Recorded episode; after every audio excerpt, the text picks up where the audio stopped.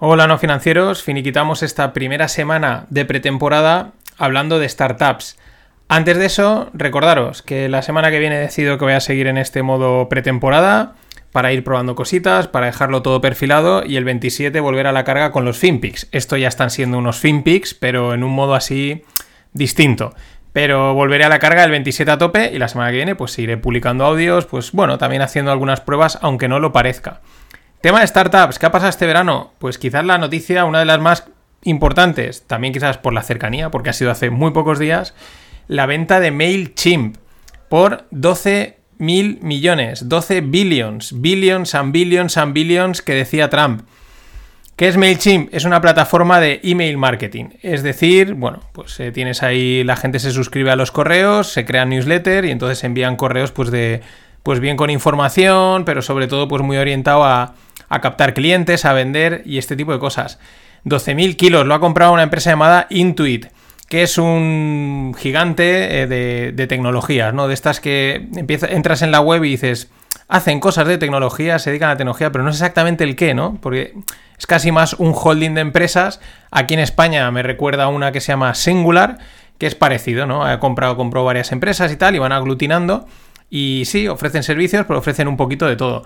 Bueno, eso es Intuit y ha comprado por 12.000 millones MailChimp. Lo que yo no sabía es que MailChimp era bootstrapping, era una bootstrapeada. ¿Qué quiere decir esto de bootstrapping?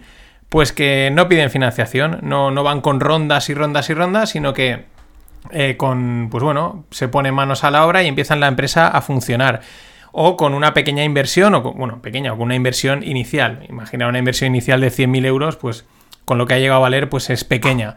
Pero eso es una empresa bootstrapeada y yo no sabía que MailChimp lo era. Claro, estamos constantemente hablando de ronda por aquí, miles de millones de ronda, valoraciones espectaculares y cuando un pepinaco llega a valer 12.000 millones desde el bootstrapping, pues llama la atención. Alguno dirá, bueno, pero si eso de bootstrapping es como se han montado las empresas toda la vida, ¿no? Eh, empiezas con lo que tengas o pides algo de dinero y pues con lo que vas ganando, con lo que vas ingresando de clientes, pues vas creciendo, ¿no? Eh, pues sí, pero en el mundo startup, es, como se esperan a veces crecimientos enormes, pues mm, está justificado invertir a unas valoraciones altas, pero hay algunas que, y nosotros somos un caso en Yokwa, nosotros somos ultra bootstrapping, eh, pues vamos a, a, pulmón, también es complicado, es difícil, no es nada fácil, pero esto para mí confirma una tendencia que llevo viendo un tiempo, sobre todo porque se empieza a oír más en los podcasts, se le empieza a dar también un poquito más de publicidad, el bootstrapping, ¿no? El, huir de las rondas, el huir de los, de los grandes inversores. Es verdad que hay sectores que sí o sí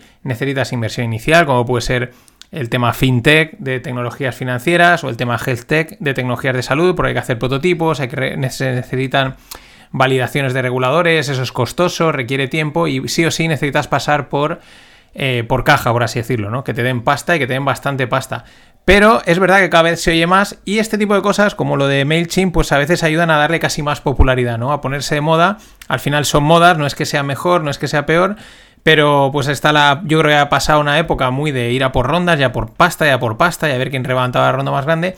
Y a mí me da la sensación que ahora vamos a entrar en una época y cosas como lo de MailChimp pues hacen de trigger mm, de que la gente empiece a apostar por hacer empresas de bootstrapping, ¿no? Y lo que estará guay será ser de bootstrapping, ¿no? Porque bueno, somos así los seres humanos y es lo que hay. Pero bueno, un auténtico exitazo. Eh, eran, los datos eran curiosos porque eran, creo que ponían 14 millones de, de, gente registrada y unos 800.000, casi un millón de usuarios de pago.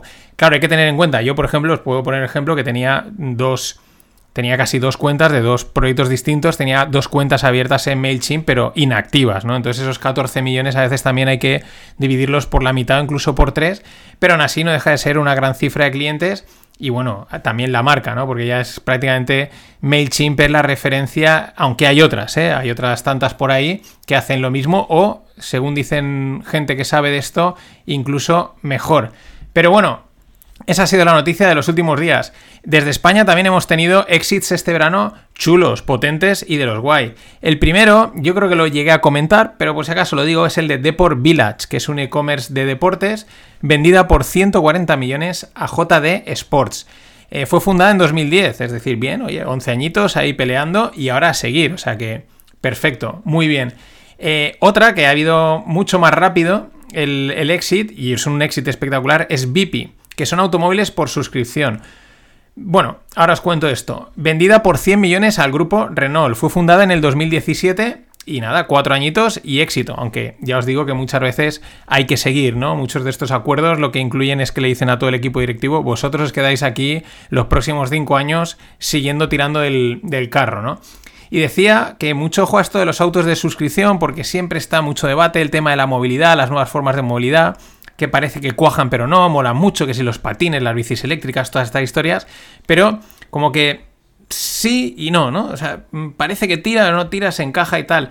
Pero esto de los autos de suscripción creo que, y de hecho el ejemplo es eso, que el grupo Renault ha decidido muy rápidamente comprar una startup de este tipo porque creo que sí que va a tirar. Al final, el coche es una cosa que sí que cuando haces números, pues mm, es muy poco rentable tener un coche. Muchas veces mejor, depende de lo que lo uses. Si eres un comercial, si vives fuera de la ciudad, etcétera, lo necesitas sí o sí.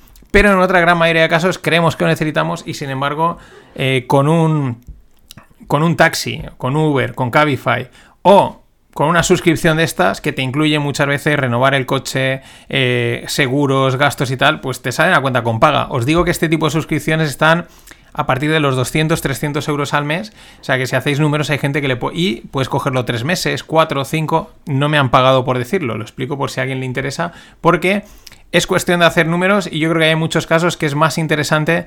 Eh, tener un coche por suscripción, que podría ser una especie de renting, leasing o, bueno, pues un modelo así pero que a lo mejor tenerlo en, propiedad. Pero bueno, eso ya al gusto. Otra, que es de estas, ya empezamos en la parte tech, que se nos escapa un poco más porque es más técnica, ¿no? Y, aquí hay mucha historia. Pero IBM compró eh, BlueTab. Se, se hablaba de una operación de en torno a 80 millones, también, que exitazo, exitazo, exitazo. Y bueno, es un gigante de Big Data, ¿vale? Y pues expande sus servicios de consultoría, ya digo. Deep Tech, que se le llama a todo este tipo de tecnologías. Igual que Deep Tech es la adquisición de Frontity por Automatic. Eh, bueno, hacen plataforma de desarrolladores, bueno, cosas de estas que si queréis lo podéis entrar en el link que dejo en la newsletter y lo investiguéis un poco más. Yo tampoco quiero decir cosas que no sé, ¿no? No es específico, pero sé que es, eh, pues, para el mundo muy techy. Y tampoco aquí hay información de cuánto de por cuánto se ha vendido. Pero bueno, han habido algunos otros, pero estos quizás son los más destacados. La verdad es que las cifras son importantes. Y como hablaba antes de bootstrapping, pues hablamos de rondas. El tema, el sector startup, la verdad es que está descorrelacionado, va a su marcha. De momento, crisis, no crisis, COVID, no COVID, aunque afecte o no, el dinero hay y hay bastante pasta. Eh, se ve en dos cosas. Las rondas, que cada vez van a más, se van viendo cada vez rondas. Es más habitual, por lo menos en España, hoy rondas pues estamos hablando de eso, de 60, 70, 80 millones. Esto por un lado es lógico, las startups, ya hay algunas que ya empiezan a ser grandes y ya pues empiezan a demandar eh, rondas más potentes, también el ecosistema está más desarrollado y hay inversores, hay fondos dispuestos a meter esas cantidades. Y también, pues inversores extranjeros empiezan a mirar el país con otras formas. En Estados Unidos estas rondas son como de andar por casa, por así decirlo. Y la otra cosa donde se ve que, hay ronda, perdón, que hay pasta, es en los fondos. Y el ejemplo es muy muy reciente, prácticamente de, hoy, eh, pues CAFAN, que es uno de los fondos pues, más conocidos de España en tema de inversión en startups, pues junto con Telefónica van a lanzar un fondo de 250 millones para invertir en startups, sobre todo del sur de Europa, lo cual, pues bueno, muy bueno, muy buena noticia y un ejemplo de cómo el ecosistema va madurando, va creciendo, es atractivo y hay muchísima pasta, mucha, mucha pasta, y más que va a haber, porque esto se retroalimenta y aunque hay muchas petadas, también los éxitos son grandes. Y por último, en tendencias, porque siempre, bueno, por darle un poco, yo diría todas, ¿vale? Porque al final, desde mi punto de vista, en el mundo startup, eh, pues los emprendedores le meten a todo lo que pueden. Allí donde ven oportunidad, se meten eh, por la razón que sean. Mm, dentro de que hay unos sectores más atractivos que otros, que tengan más potencial, que estén más de moda, que llamen más la atención, pero al final los emprendedores pues van a la búsqueda de ese nicho, de ese hueco, de esa solución que falta y por eso desde mi punto de vista tendencia en cuanto a sectores y en cuanto a tipo de startup pues yo creo que son todas. Sí que es verdad que hay algunas que, están llamando bastante la atención o que por ejemplo ni se esperaban y están ahí. Por ejemplo el tema de los agregadores de Amazon con vendedores de Amazon, es decir, empresas que venden en Amazon que ya que mueven bastante, llegan y les compra un agregador que están metiendo a varios vendedores y pues por volumen. El ejemplo, la española Java ha comprado a seis empresas que venden Amazon. Vale, esto lo llevamos comentando, se va a oír más y está pues muy de moda. La verdad es que el mercado de Amazon y el e-commerce en general, porque hablamos aquí siempre de Amazon, pero yo creo que va a ir, va en general, pues es muy atractivo, mucha economía de escala, mucho crecimiento, etcétera. Este es el ejemplo de lo que nadie esperaba y de repente ha surgido y ya tira como una moto.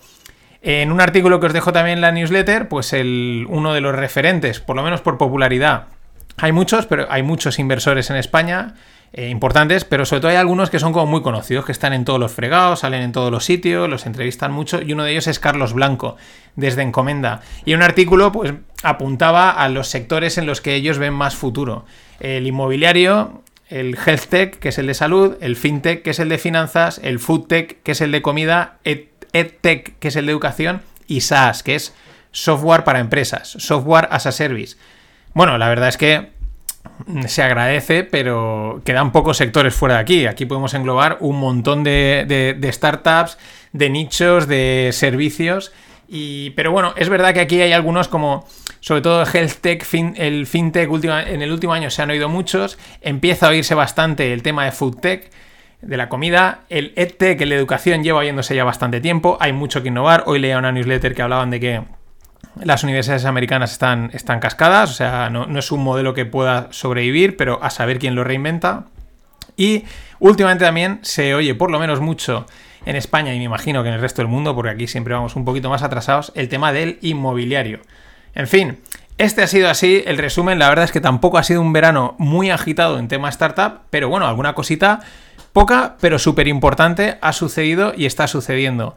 Nada más, pasado un buen fin de recordad, la semana que viene seguiré con los FinPix pretemporada y el 27 volvemos. Suscribiros a la newsletter, eh, aportar pasta al coffee, pues para tomar café, caña, gin tonic o lo que sea, es una manera de apoyar el podcast, o escribidme y contarme cosas, que mola saber de vosotros, de lo que opináis, lo que os gusta, etcétera. Nada más, pasadlo bien.